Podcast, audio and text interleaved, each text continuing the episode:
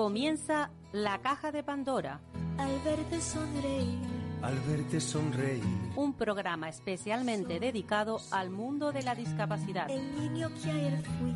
El niño que ayer fui. En Capital Radio La 10, cada semana hablamos de aquellas personas que por una causa u otra han llegado a ser dependientes. No, no vendrá y así sabrás lo bello que es. Lo presenta y dirige Paula Romero. Caen Caen mil lágrimas al mar. mil lágrimas al mar. Hola a todos, bienvenidos al programa La Caja de Pandora, que se abre semanalmente para hablar de, bueno, de discapacidad, evidentemente. Y la discapacidad sigue siendo injustamente tratada por la sociedad y en general y en particular, o sea, en soci- la sociedad en general o sea, trata mal a, lo- a las personas con discapacidad, pero en particular las administraciones también. Eh, es algo que no, no es comprensible porque siempre hablamos de inclusión, hablamos, se habla mucho de, que hay que inte- integrar a las personas con discapacidad en la sociedad, pero luego se les pone muchas trabas. Y hoy desde Sevilla tengo una madre que, que bueno, que quiere hablar de, de su hija que tiene una, una ligera discapacidad, pero que eso no ha sido motivo para que ella, con su esfuerzo, lograra una titulación. Es técnico superior de educación infantil.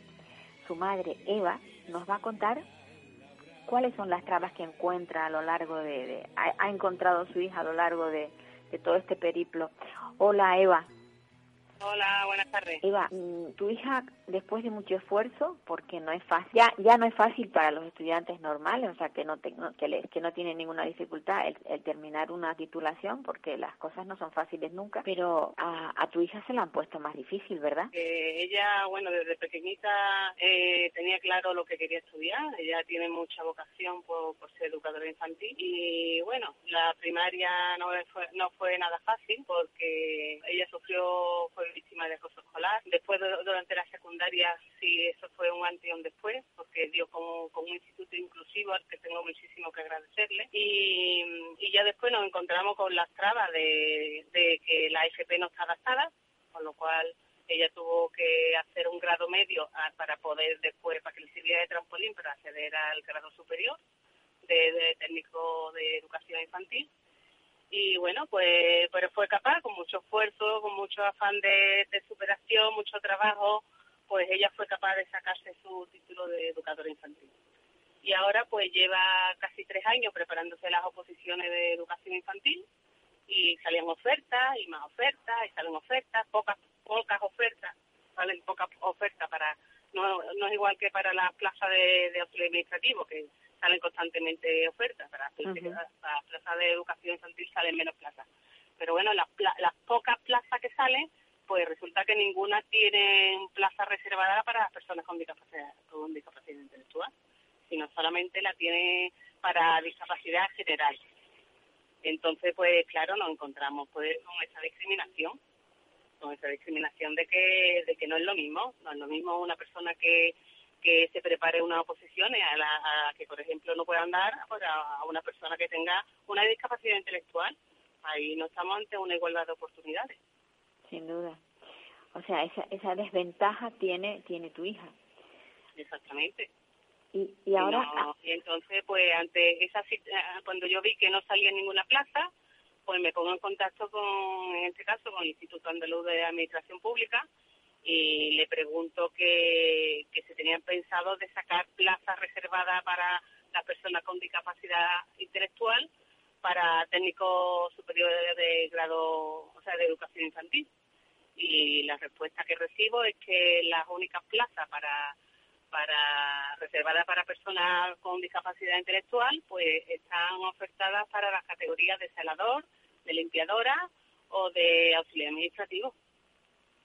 Qué bien. Entonces, pues es que veo ahí una discriminación total, una Sin discriminación duda. que, o sea, que sea la propia administración la que le ponga impedimento, barrera a las personas con discapacidad intelectual, pues me parece, después del tremendo esfuerzo que, que, que han hecho para conseguir una titulación, me parece algo, algo, vamos, indescriptible.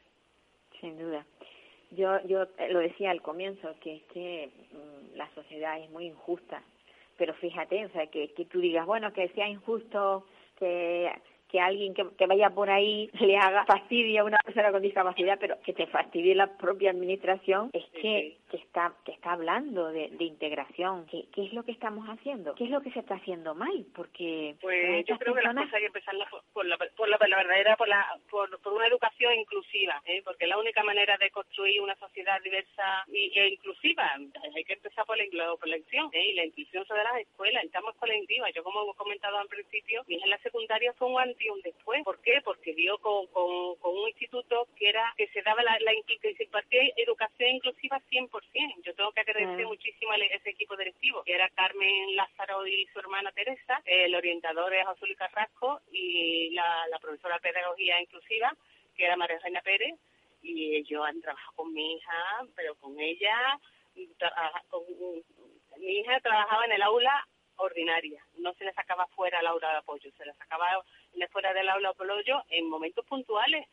Eh, durante el resto de las horas lectivas, mi hija era una más de la clase, trabajaba en equipo y hacían proyectos en equipo. Y, lo, y, el equipo directivo y los profesorados trabajaban, o sea, el equipo directivo trabajaba mm, en equipo tanto como el alumno, como el, con el profesorado, como la familia, éramos toda una piña. Entonces así se construye una verdadera sociedad inclusiva. ¿eh? Y diversa e inclusiva, que la gente, una vez que ya la gente dé por hecho que la, que la, que la inclusión no es una moda, es que es un derecho y que estamos en una sociedad diversa e inclusiva, esto sería muchísimo más fácil ya. Pues sí. Eva, tú me comentabas que cuando ella estuvo haciendo las prácticas en el colegio en el que estuvo, eh, la han llamado porque porque es una niña, o sea, es una una profesional muy buena trabajando con los niños. Es muy buena, muy buena. O sea, mi hija allí donde haya niños se hace con el grupo de niños. Siempre, desde chiquitita mi hija es algo que mi hija no sabía hablar, iba a la guardería y había un, un compañero suyo que se llamaba José Luis, era invidente. Y mi hija llegaba, sonaba ahí está la madre de José Luis, y dejaba lo que estuviera haciendo, se iba para ese niño y le ayudaba a subir la bajar en las escaleras.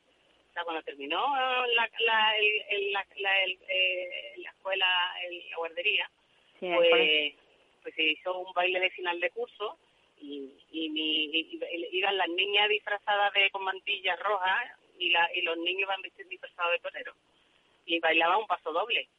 En el paso doble era el, el hombre el que marcaba el, plazo, el, el paso, pero como José Luis era evidente, pues fue mi hija la que hizo los pasos de José Luis. Eh, y entonces, pues ya te digo que, que después durante la primaria eh, a ella le sacaban, porque en la primaria no fue, era un colegio una educación integradora, integradora, inclusiva, la sacaban fuera capaz el apoyo. Y durante el apoyo, pues coincidía con otra chica que era sorda y mi hija aprendió la lengua de signos de, de, observar a Dalia, a, la, la, chica esta. Sí, sí, sí. Y también otro chico con síndrome de Down que siempre va a buscarla para que le talera el plátano. Mi hija tenía vocación siempre por los niños. Entonces tenía muy claro que iba a trabajar con los niños. ¿Cuál era su profesión, la que quería elegir? Sí. sí, ella terminó la, la, el grado superior de educación infantil, hizo las prácticas en un colegio y posteriormente ese colegio la, la, la ha llamado para sustituciones y demás y tiene su carta de recomendación. Y en la escuela infantil, eh, en otra escuela infantil, que también ella, ella ha estado yendo de forma voluntaria a trabajar durante los veranos y las vacaciones de Navidad y demás y ella pues, tiene su carta de recomendación. O sea, que, habrá cosas, a lo mejor no está ah, eh, preparada para resolverte un, un problema de física, pero sí puede hacer un trabajo de trabajar con niños. Y se le da además muy bien. Y ahora mismo está, está trabajando, uh, ayudando a una madre que tiene tres hermanos con, con una enfermedad de esta rara. Entonces, ¿por qué, por qué si, los, si, la, si los colegios no la discriminan, nadie la discrimina, qué viene que la administración le está discriminando? porque ella no puede acceder a una plaza con reserva para, para personas con discapacidad intelectual acorde a la titulación que ella ha estudiado? Y es un derecho que, reconocido en la Constitución. ¿Has pensado dirigirte al defensor del pueblo? Ya me he dirigido al defensor del pueblo andaluz y me ha contestado que va a analizar el caso. También me he dirigido a a CERMI, que es una plataforma de representación de defensa y acción social en beneficio de las personas con discapacidad y su familia, a Plena Inclusión, que es otro movimiento de asociación también para, para la inclusión de las personas con discapacidad, Estoy con, con la asociación DISI, que es de Diversidad Sociedad Inclusiva, que es una asociación estatal que me está respaldando en todo también. Eh, ayer tuvieron una reunión con el CEPE, lo que pasa es que el CEPE pues, dice que esa parte que corresponde más bien a función pública. También me he dirigido a la Comisión de Derechos Sociales y Políticas Integrales de la Discapacidad. De la discapacidad. Me he dirigido a cada uno de los congresistas, tanto al presidente como a los vicepresidentes, como a los secretarios. Joan Ruiz Carboné, a Sandra Moreno, fue en Santa Lima, Mael Cortés, Carmelo Romero, a todos ellos les he dirigido un correo y no tengo noticias ninguna de ellos. A la Oficina de Atención a la Discapacidad, que es un órgano consultivo, no sé si has escuchado hablar de ello. Eva, Eva, que no, que no ha quedado nada que no hayas movido. No, no. Ahora lo que hay que esperar es que la administración responda, responda, pero además no no que te responda a ti, sino que esto eh, que esto este derecho se, sea para todos. Exactamente. Sí. Es que en, la Constitución ya viene reconocido que todo el mundo tiene un derecho al empleo y el derecho a la libre elección de profesión y oficio. Sin duda. Y mi hija, porque tengo una discapacidad intelectual, teniendo ya su titulación y todo, habiendo trabajado ya de hecho de, en esas cosas, en, ese, en esa profesión, que la sea la propia administración la que le ponga la barrera de tener que competir con otra persona que no tiene una discapacidad intelectual, es una discriminación. Totalmente, totalmente. Estoy de acuerdo contigo. Eva, espero que esto se resuelva. Me gustaría tanto mm, poder hablar contigo pronto, a lo mejor en, en, un par de semanas, y que me digas, mira, ya está resuelto, sería, me darías una gran alegría a mí y a muchísimas personas que hay por en España que están discriminadas igual que tu hija. Ojalá, ojalá que sí. Un, un abrazo fuerte. Te quería comentar, si me permites, Paula, sí, dime, dime, que hay, sí. hay una campaña que se llama eh, hashtag, eh, está pasando, es denunciable, vulnera derechos, ¿eh? Ajá. que, que hay cualquier persona que tenga cualquier problema de cualquier persona con discapacidad que se le esté vulnerando sus derechos lo puede denunciar ahí que estamos haciendo campaña sobre ello muy bien muy bien eso es bueno me encanta la gente que se mueve porque es que mira nada ni, no han habido cambios sociales sin que el pueblo se mueva pues, pues el, claro. el, tema de la de, de la de educación inclusiva es esencial. Hay un libro que pues se llama sí. Escuelas Inclusivas de Experiencias Prácticas, que la ha escrito María Eugenia Pérez Cáceres, y eso es una guía práctica para, para realizar la inclusión real en las aulas ordinarias. Es una cosa que se puede hacer, que no pongan excusa de que no se puede, que se necesita pues sí. muchos recursos, no. Eva, es una, una, cosa real. Un, un, abrazo muy fuerte y suerte, mucha Muchas suerte. Gracias, Paula, vale. por esta oportunidad. Venga, hasta luego. Adiós. Qué bien, qué bien que hay madres, bueno, hay muchas madres como ella, sin duda. Lo que pasa es que en ocasiones se tira la toalla cuando se ve que que no que no es fructuoso el, el, el, pues la lucha, pues al final se tira la toalla. Pero vamos, esta madre Eva que dicho sea de paso no ha querido dar su su apellido, pero que trata, como ya habéis visto, de que su hija, bueno, pues pueda superar unas oposiciones en igualdad de condiciones. Y ahora vamos a, trasladarnos hasta, hasta Euskadi, porque aquí en esta en este programa seguimos con el tema de las contenciones químicas, mecánicas, bueno, el atar, el atar, porque a mí me parece un eufemismo lo de decir contención. Y vamos a hablar con Juan Carlos Martín Quicio, que él es psicólogo y él sabe muy bien cuáles son la, la, las, las condiciones en las que puede caer una persona después de tenerla X tiempo amarrada. Hola Juan Carlos. Hola, buenos días, hola. Bueno, Juan Carlos, tú como psicólogo, eh, que además mmm, no te gustan las, eres enemigo de las contenciones, eh, cuéntanos ¿qué, qué, qué se produce en un individuo cuando lo tienen amarrado, porque no es otra cosa sino que atarles, amarrarles. Uh -huh. Sí, y el, y el, y el lenguaje es importante, ¿no? Decirlo, decirlo así, porque si no lo que estamos es de alguna manera camuflando el, lo que realmente hacemos. ¿no? Los efectos físicos mmm, suelen ser los más visibles, ¿no? Una persona que está que está atada durante durante mucho tiempo, durante muchas horas, incluso días o meses, pues eh, siempre aparecen eh, úlceras, infecciones, incontinencias. Eh, pero sí que es verdad que siendo eso lo más visible, a mí como psicólogo lo que siempre más me ha preocupado más son los efectos psicológicos que puede que puede tener, ¿no? Y cuando, o sea, que las consecuencias psicológicas que puede tener el tener a una persona atada. Y, eso lo ves, ¿no? Lo ves cuando visitas un centro, como hay personas que, que, que están reclamando que le quites esa, eh, esa sujeción, eh, se ponen más agresivos, incluso los sentimientos igual también no son tan tan visibles como el de la vergüenza, ¿no? O el, miedo. Entonces, eh, bueno, es un problema que, estamos en un, en un momento, yo creo, en el que en el que debemos dar una, dar una vuelta y, cambiar los centros en los que cuidamos a personas dependientes se dice que a partir de la pandemia eh, se han, o sea, se ha agudizado el tema, o sea, hay, más personas, o sea, hay centros, residencias donde donde están estaban tratando de, de eliminar esa, esas prácticas y han vuelto a ellas. Sí, eh, eh puede ocurrir cuando no tienes hecha, hecho un cambio de la, de la cultura de, de cuidado que existe en tu centro, pues irremediablemente al final recurres de nuevo a, a, utilizar las sugestiones.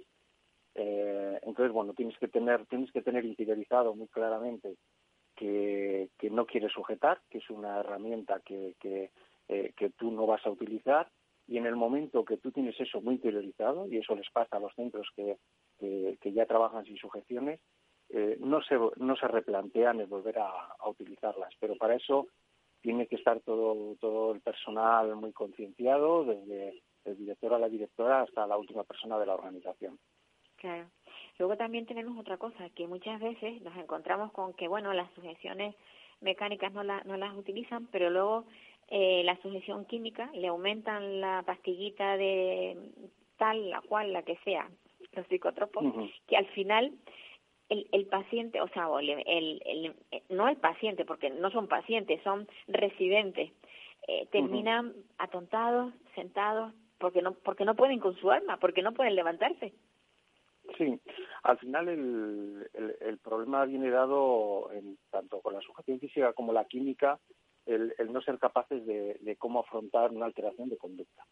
El, el problema básico de los centros es que no, no hacen una buena gestión del caso, no profundizan, no tratan, los equipos no tratan de analizar cuáles son las causas de que una persona tenga una determinada conducta y en la medida que no hacen ese análisis, pues la única alternativa que tienen es la, de sujetar física o químicamente.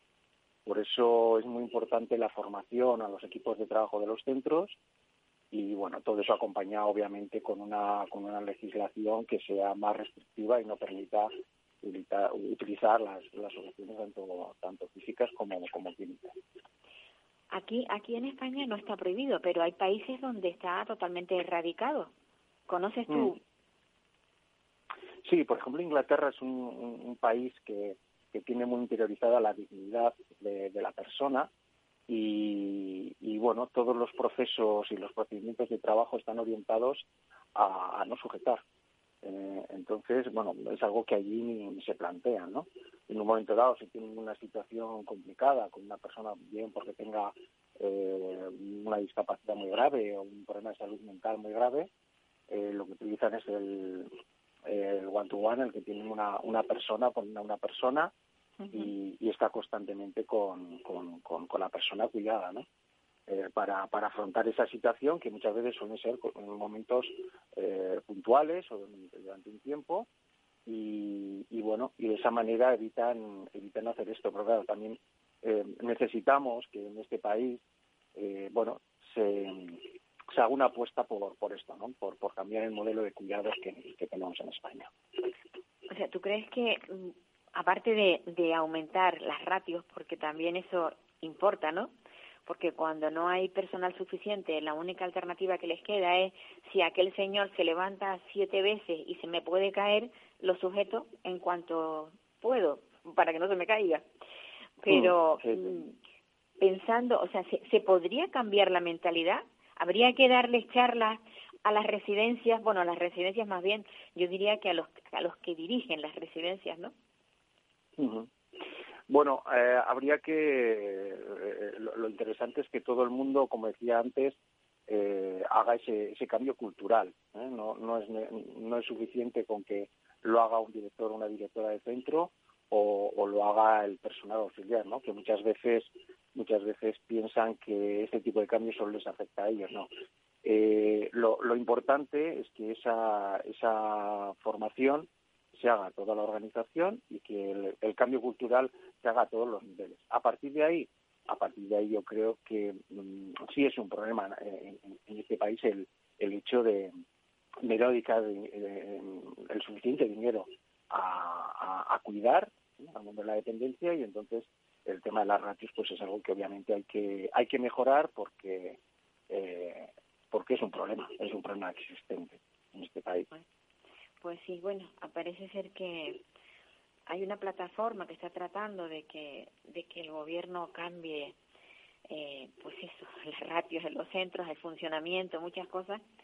No sé si se logrará pero a mí me sorprende porque porque inicialmente el gobierno había bueno el gobierno la, mesa en la que se está tratando esto, eh, donde están los agentes que de alguna manera defienden el tema de la, de la, de la, de la discapacidad en general, tanto mayores como de personas con discapacidad.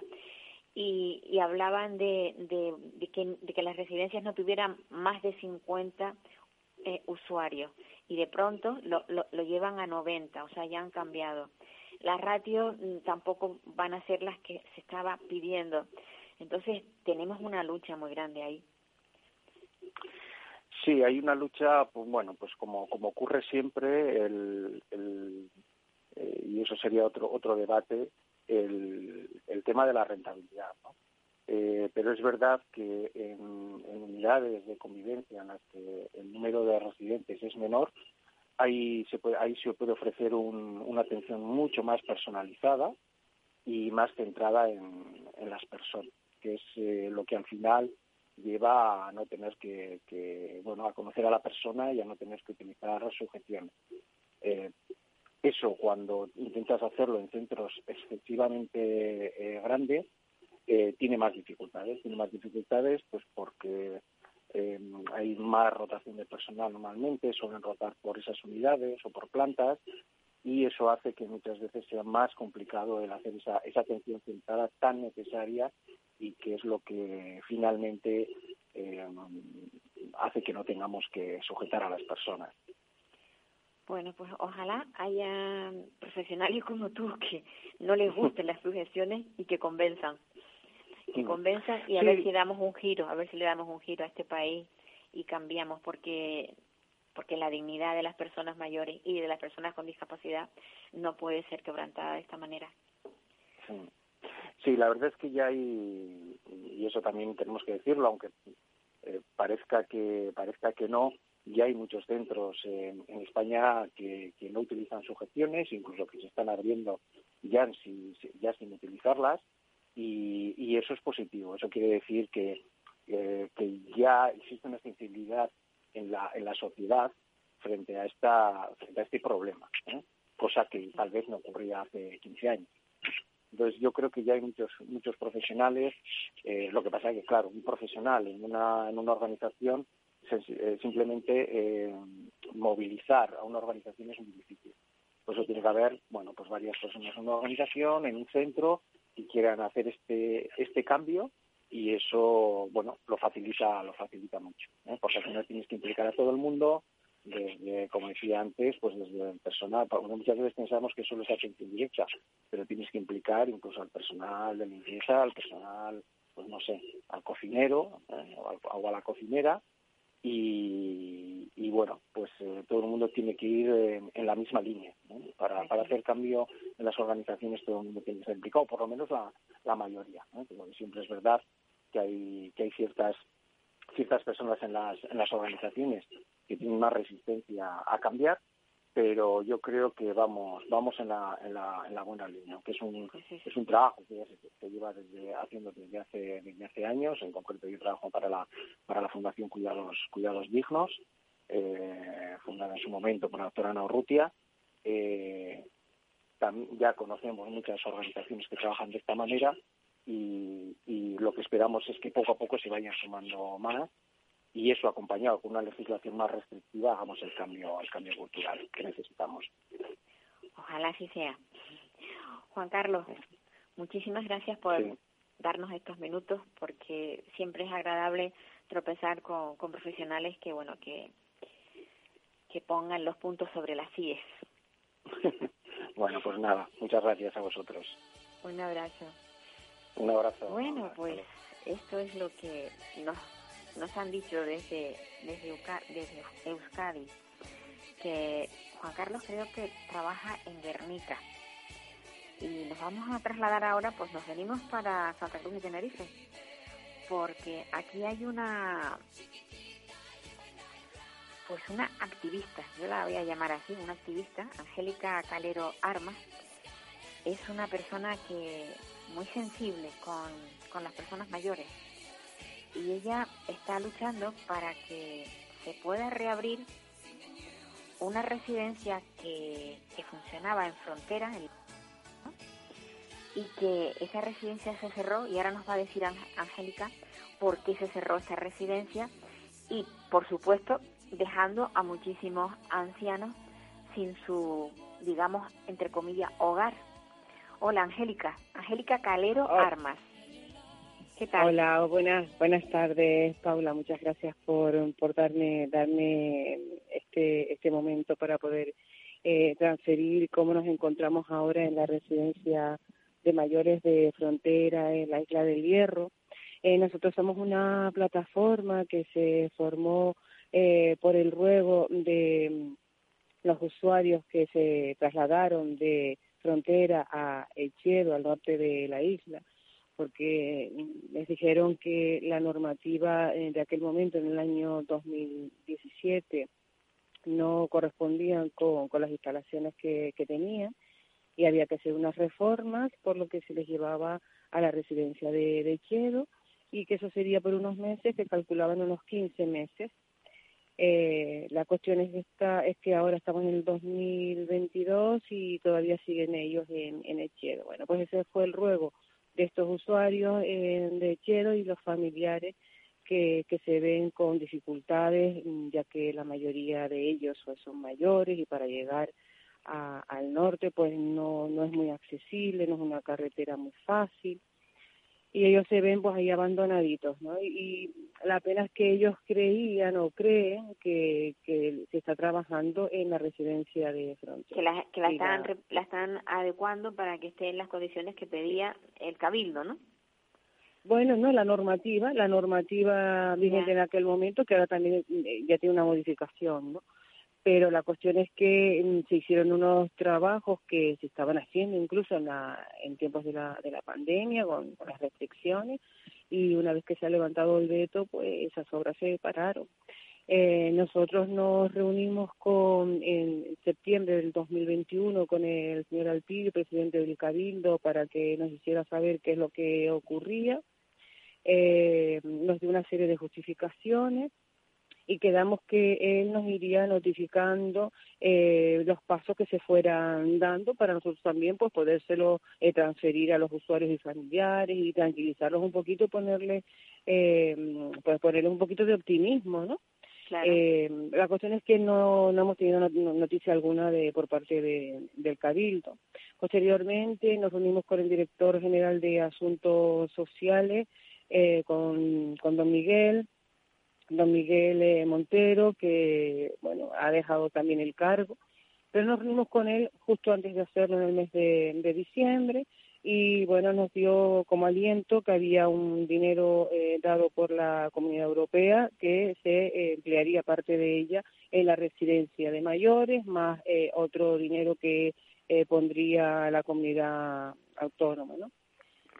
Bueno, pues estamos ya en febrero, notificación cero, movimiento cero, eh, y ahora estamos esperando que la, actual eh, directora, doña Marta Arocha, que está recién llegada a su cargo, pues nos dé una cita y, poderle poner en antecedentes sobre quiénes somos y por qué eh, estamos como estamos eh, y, que ella nos explique el futuro inmediato o no que, nos espera, ¿sabes?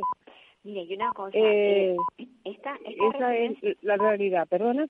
Sí, no, te, te preguntaba yo, o sea, tengo curiosidad por y lo que lo, que le faltaba a la residencia para bueno para que entrara dentro de la normativa qué era realmente eran unas obras mayores era eh, se iba a demorar mucho porque realmente era demasiado lo que había que hacer en ellas o cómo es la cosa bueno yo creo que era más bien una cuestión de de, de medidas eh, de medidas que conllevaba eh, una obra mayor eh, allí nos pone el cartel, si vamos a visitarlo, el cartel que pone allí de la, de la empresa nos dice eh, que sería para 15 meses.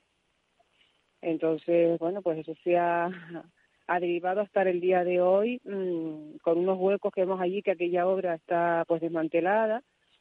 Mm, también tememos y que ese trabajo que se haya hecho, grande o pequeño, si eso se va a deteriorar o estará ya deteriorado debido al tiempo que ha ido pasando no sabemos si el dinero que se ha invertido allí mm, realmente eh, ha sido válido o vamos a tener que partir de cero si ese dinero se perdió en los trabajos que se hayan realizado. Sí, estamos un poquito en aguas y nos gustaría que, bueno, cuando tengamos la ¿Todos los usuarios de esa residencia tuvieron plazas en el otro lugar o hubo gente que tuvo que irse para su casa? no, lo que sabemos nosotros es que todos se reubicaron en, en el Chedo fueron reubicados. Reubicados en el Chedo. Lo que pasa es que nosotros tenemos la pena de que muchos de ellos ya se nos han ido y sin, sin ver cumplido su deseo, ¿sabes? Y, hombre, nosotros estamos un poquito ahí con el corazón, corazón eh, encogido porque es que no, no tenemos así aliento ni para decirles a, los que están allí, mira, pues esto va a llevar tanto tiempo y pronto van a volver a casa, ¿no? El cabildo te dice que, bueno, que para que ellos visiten su pueblo, frontera, que se les puede mm, llamar y que la Cruz Roja los podría acercar o incluso a los familiares, pues por medio de la Cruz Roja se les podría llevar arriba para que los visitara. Pero la realidad es que los vecinos no son reacios eh, a, hacer, hacer uso de este servicio porque creen que están molestando, ¿sabes? y otra serie de cosas que, bueno, tampoco vienen al caso mm, comentarlas aquí. El tema es que sentimos y vemos que se ha vulnerado el derecho que tienen nuestros mayores y eso está recogido por la ley. Ellos tienen que estar en su entorno, eh, en, el entorno de, su vida social, de su familiar, eh, paisajística, en fin. Da de cuenta que mm, aquí cuando estaban en frontera, mm, la familia y amigos íbamos a visitarlos y vecinos y había un, entorno por la, familiar. que digo que podían salir por la zona y demás y, los que totalmente sí los que eran los que ellos tenían por sus propios medios eh, pues ellos salían hacían su vida social iban a tomar su cafecito en fin ellos estaban en su casa era su hogar eh, el trato era fantástico pero eh, ahora mm, las condiciones han cambiado muchísimo eh, tampoco nosotros tenemos acceso con esa facilidad porque hay una serie de restricciones para ver pues cómo están, que ellos nos vean, en fin, que su calidad se ha visto mermada. Ahora mismo estás diciéndonos algo que, que quienes nos escuchen a lo mejor hasta se, se quedan sorprendidos. Eh, El trato era estupendo. Y, y llevamos, llevamos meses hablando de que las residencias eh, el trato que están recibiendo los residentes no es bueno, que están teniendo problemas, y tú me hablas de una residencia que funcionaba estupendamente en cuanto al trato, y que el único problema que tenía era estructural, y qué pena que eso que, había, que era, digamos, tan cercano, ¿no? Tan familiar, se haya perdido. Claro, nosotros, nosotros íbamos y veíamos en el día a día, ¿no? Había detalles muy bonitos y muy y muy típicos del de pueblo, ¿no? O sea que la mayoría pues son agricultores y si ellos cosechaban pues papas y tenían pues un excedente, pues esas papitas se las llevaban al centro, tuviera, a la residencia, tuvieran o no tuvieran familiares, lo mismo que con frutas, en fin, ellos no te lo comentaban, ¿sabes? y lo compartían y eso era pues un, un placer mutuo de quien lo recibe y también de quien lo da.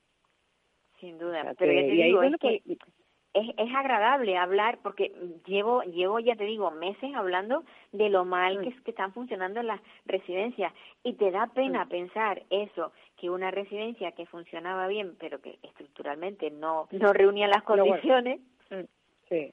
y que haya tenido que cerrarse. Es sí, sí, sí, sabemos, sabemos por, por sus propios comentarios de, de, los usuarios y de familiares que esas condiciones y que se han visto mermadas ahora eh, estando en el norte, que nada tienen que ver como a cómo estaban ellos ahí en fronteras, ¿sabes? Y lo que pasa es que encima este malestar que tenemos nosotros por la situación eh, actual de nuestros mayores, encima tenemos que sumar otro malestar más. O sea, vemos eh, con sorpresa cómo un partido político comparte en sus redes que ellos han sido los que han promovido esta plataforma que hemos creado los ciudadanos reclamando que reabra el centro de frontera. O sea, nos hemos quedado mm, mm, locos, locos y además muy muy enfadados, ¿no? O sea, siempre hay personas oportunistas. Totalmente, ¿sabes? Eh, nosotros nos reunimos con el director general en, Frontera y ahí asistió todo el que quería. Nosotros no tenemos colores, nosotros somos totalmente apolíticos. Una de las cosas en las que hemos insistido desde el principio, porque con nuestros mayores entendemos que no se juega, no se ningunea. Y digo siempre que nuestros mayores están para quererlos y ayudarlos. Pues Entonces esto ha sido ya para nosotros el acabo. Te digo, bueno, no solamente nos está costando salir adelante con este tema y conseguir tener una, una reunión con las personas responsables, sino que encima tengamos ahora que defendernos de cosas que son inciertas. No se puede faltar a la verdad. Bueno, ya sabes tú que estamos llenos de mentiras por todos lados. Llevamos una semana de mentiras que no vea.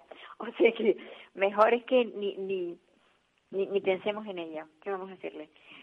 Claro, claro. Entonces yo decía, bueno, ¿qué hacemos? ¿Oídos sordos? No podemos porque ah, también habéis dicho que dice que el que cae otorga. Sí, ¿sabes? Entonces digo, de alguna manera tenemos que también decir, por favor, no, porque es que esto nos puede afectar de una forma negativa. Oye, nosotros, todo el que quiera participar, nos da igual el partido que, que sea político, pero para apoyar para también eh, solicitar y demandar, pero ahora que nuestro trabajo, nuestro esfuerzo se lo estén queriendo llevar otros sin haber movido un, dedo, hombre, pues no es correcto, no está bien y no es lo que nos han enseñado nuestros mayores precisamente, ¿sabes? Angélica, la política es así. Cuando, cuando, cuando la política se mete en determinados lugares, me refiero a la política con mayúscula, no, porque todo es política, pero esa política en particular, los políticos, ¿no? Cuando se meten, la verdad que a veces estropean las cosas.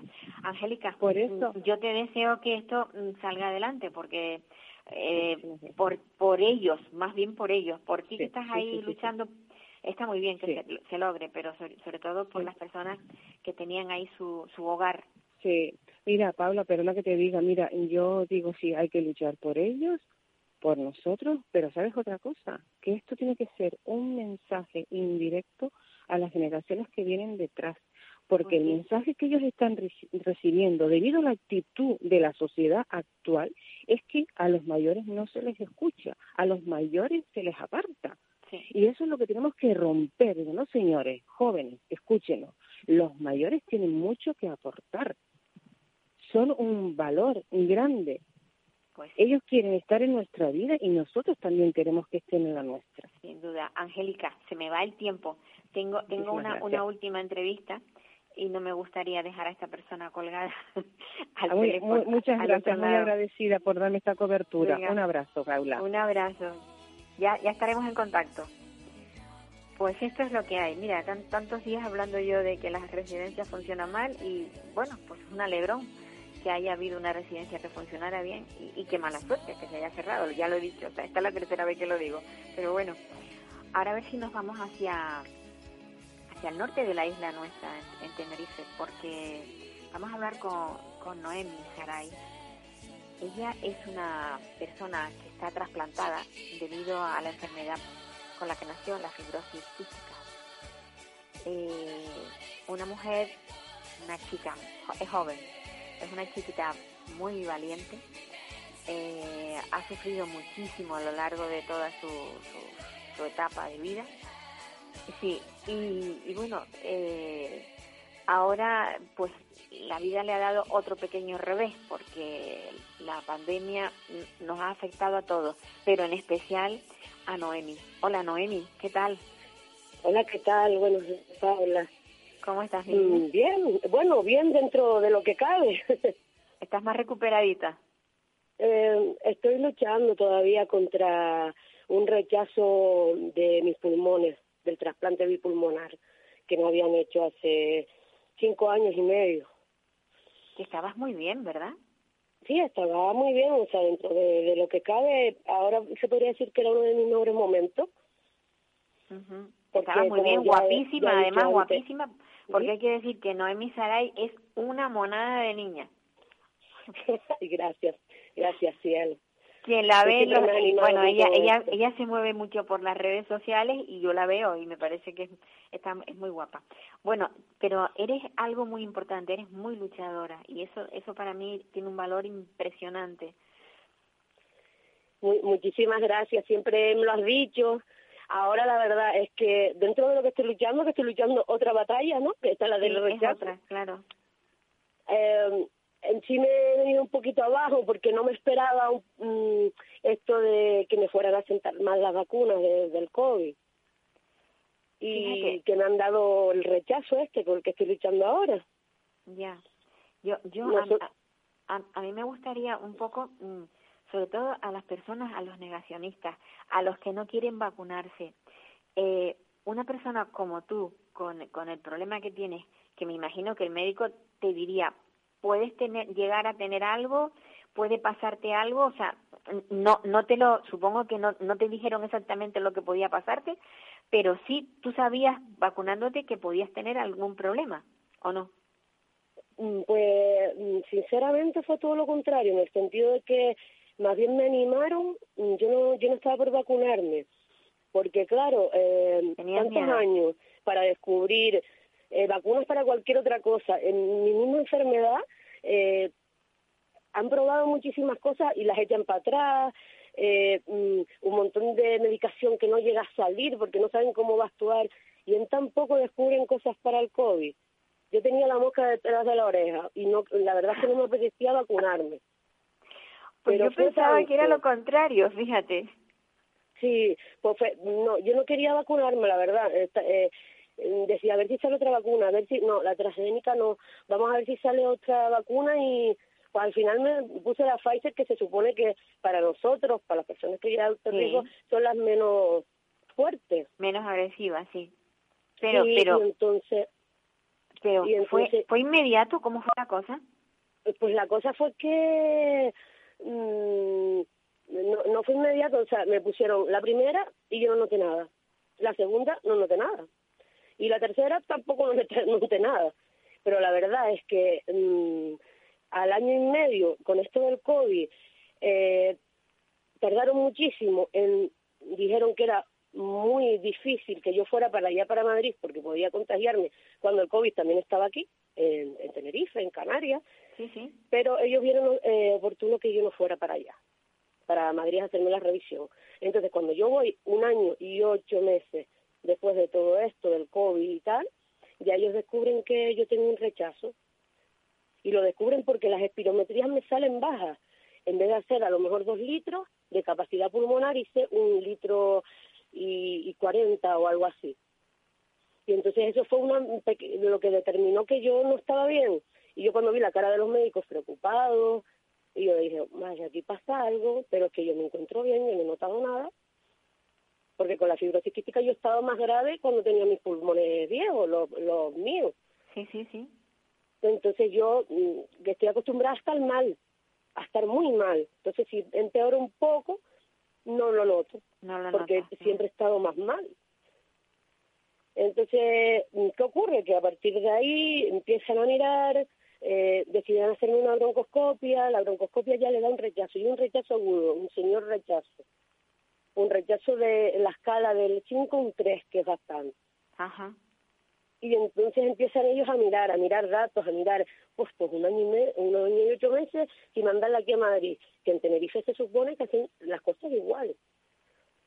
Eh, te dan a mirar qué pudo haber pasado aquí. Pues no descartan que fueran las vacunas, creen que fueron las vacunas. Creen, pero, no lo tienen pero no lo tienen totalmente seguro. ¿Eh? ¿Al 100%? ¿Están seguros al 100%? Al 90 y poco por ciento. Vale. Pero mm, no le ven otra alternativa. Claro, y uno también lo que pasa es que ellos te dicen, tú estás cuidado. O sea, yo soy una persona que dentro de lo que cabe hago mi deporte sin forzar mucho los pulmones porque he conocido gente que se le hernian, no puedes hacer uno muchas fuerzas, muchas pesas, cosas de los gimnasios raras. Entonces yo me he cuidado, he hecho mi deporte porque si no se hacen vagos los pulmones, nunca me ha faltado mi medicación y yo se lo he dicho a ellos, le digo, ¿ustedes creen que yo, porque los pulmones también no duran toda la vida, los pulmones trasplantados, duran un tiempo.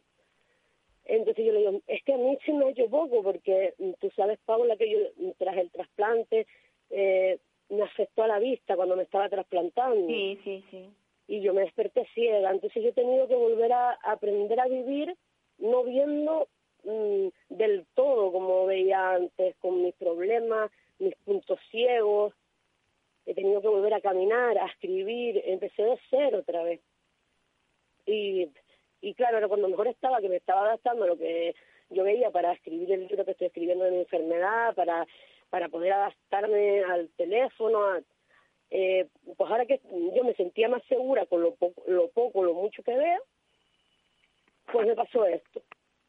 Y, y claro, eh, al empezar todo, todo este tema otra vez, mm, yo les he dicho, yo me he cuidado lo que he podido, que yo no veo, ustedes lo saben, a mí no me ha faltado la medicación, que pudo haber sido. Y ellos dicen que me pudieron haber faltado más la vacuna, que a no todo el mundo le sienta igual y que tenían que haber vigilado más mi caso, pero es que ellos me animaron a hacerlo, que no fuera Madrid sin estar vacunada. Yo llegó el punto que me sentí obligada por una parte, porque como el no ponérmela era que yo no me estaba cuidando. Claro, sí, como si... Sí, como yo no, no estuve de acuerdo nunca en ponérmela, pero dije, es que me van a decir que no me cuido.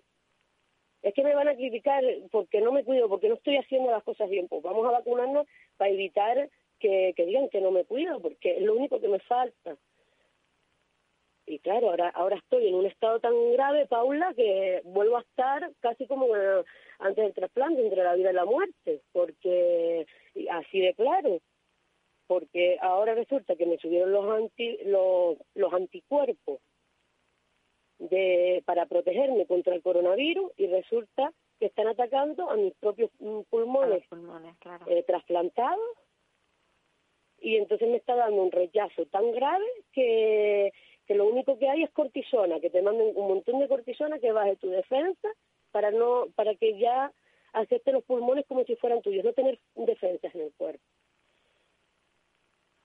y yo pues lo tienes muy complicado, claro. Sí, yo estoy pues eh, ahora mismo yendo, estoy dos meses aquí, dos me voy para Madrid, dos meses aquí en, dos meses no, perdona, como tres, eh, un mes, casi, llevo un mes, y, y vuelvo a ir para allá. Me vuelven a hacer un, eh, una broncoscopia, que es que me quitan un cachito de pulmón. Me dicen, ¿tienes rechazo o no tienes? Ya me ha salido una vez que sí, otra vez que no. Que no sé si, que no se me fue de todo o, estuvo camuflado y se quedó ahí. Y vuelvo y voy. No, o sea, ahora mismo no tengo vida sino esperar a que, y una medicación muy fuerte, que me deja cansada más la que yo tenía ya por la enfermedad. Y dando gracias a Dios que esto ahora se me vaya, que, que me digan que, que ya no tengo rechazo y... ¿En Madrid ¿en, qué, hospital te están haciendo el seguimiento? Pues me están haciendo en el hospital de Majadahonda, en Madrid, eh, Puerta de Hierro. En Puerta de Hierro. son unos grandes profesionales, yo le debo todo. Sí, sí, sí, sin duda. Este, este trabajo es de todo, o sea, yo puse mi cuerpo, ellos están investigando la fibrosis quística, eh, han hecho todo lo que pueden y más eh, por mí, me dieron la oportunidad del trasplante que no la tiene todo el mundo, solamente se la dan a las personas que saben que se cuidan. Porque una persona que fuma o bebe se ha buscado mm, la desgracia por su mano, no le van a dar esa oportunidad. Entonces ellos ya saben de hecho que yo me cuido, porque me hacen las pruebas, me hacen los análisis, ven que me tomo todas las pastillas que están en la sangre. Y ya ellos ya después, endocrinos, ginecólogos, todos detrás de mí todo el rato para que todo salga bien, para que eh, todo esté bien. Y yo le debo a ellos mucho, tanto a los médicos de aquí, como, eh, de Tenerife, como los que me siguen allá. Y aún así hay despistes y cosas que no se pueden, no, no llegan a hacer de todo pues lo que hay, lo que, lo que hay, lo que hay que seguir mejorando en la sanidad pública y todo, porque también son fallos de ellos algunas cosas, porque creen que es lo mejor. Entonces, yo creo hay que, seguir mejorando todo. Con la, con la pandemia, yo creo que a todos nos ha, nos ha hecho daño y a ti te ha hecho más daño que a otros, está claro.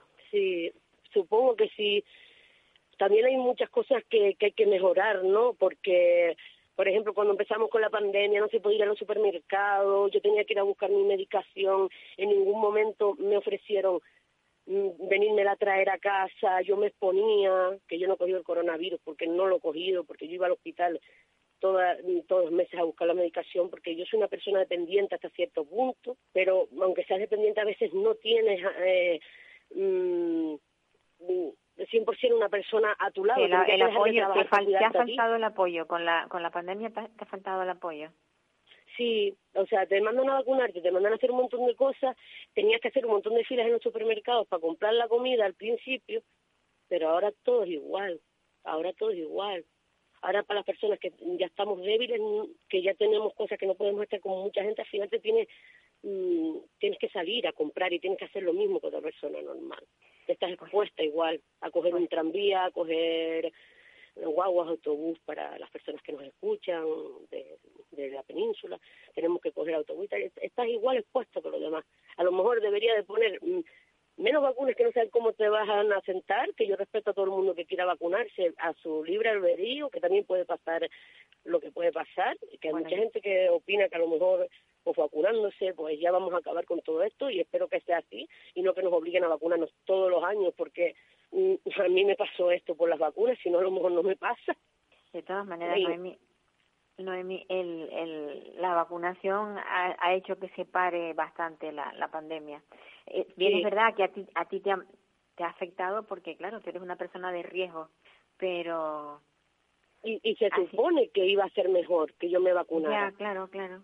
Pero o sea, me vacuné porque para, que la gente parara de decir que yo no me iba a cuidar por no ponerme la vacuna.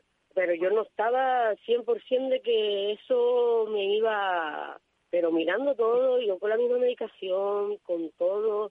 Fue justo en noviembre, yo en noviembre me puse la última, la última. Y, y de ahí no mejoré no no mejoré, me subieron de repente todos los anticuerpos para luchar contra el coronavirus, para toda la y no, no hay manera. Ya me han dado dos bombas de cortisona y sigo teniendo el rechazo y esperemos que ahora sí haya funcionado el tratamiento porque ahora tengo que volver para allá, para Madrid, a que me quiten otro gatito pulmón, a ver si todavía estoy rechazando los pulmones o ya se paró ahí. Porque es tan grave que yo mmm, no tengo, bueno, no lo he comentado con los médicos, pero la otra opción sería que yo me hiciera un segundo trasplante de pulmón y yo la primera vez... Mmm, no me salió bien por lo de los infartos cerebrales que recibí, entonces por tanto no soy una buena candidata para hacerme un segundo.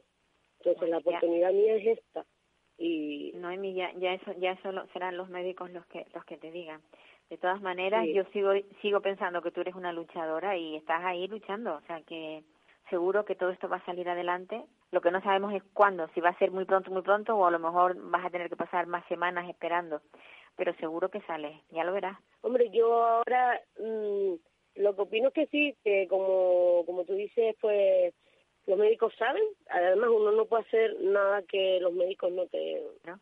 Eh, no te ayuden, no te digan, no, no te comenten qué es lo que ellos creen y bueno, si no hubiera nada que hacer, ellos no estarían luchando tampoco para, para ver cómo se va y... Y, y... como tú has dicho, es un equipo muy bueno que, que que están muy preparados, han hecho han hecho mucho bien y bueno, eh, el, el fallo ha sido ese que, que bueno, que te que te haya afectado la esa dosis de de, de la vacuna y que te haya dejado fastidiada. Gracias. Bueno, queridos oyentes, mm, que nos vamos ya hasta la semana próxima. Esperemos que, que Noemi Saray salga adelante después de este bache. Capital Radio, Música y Mercados.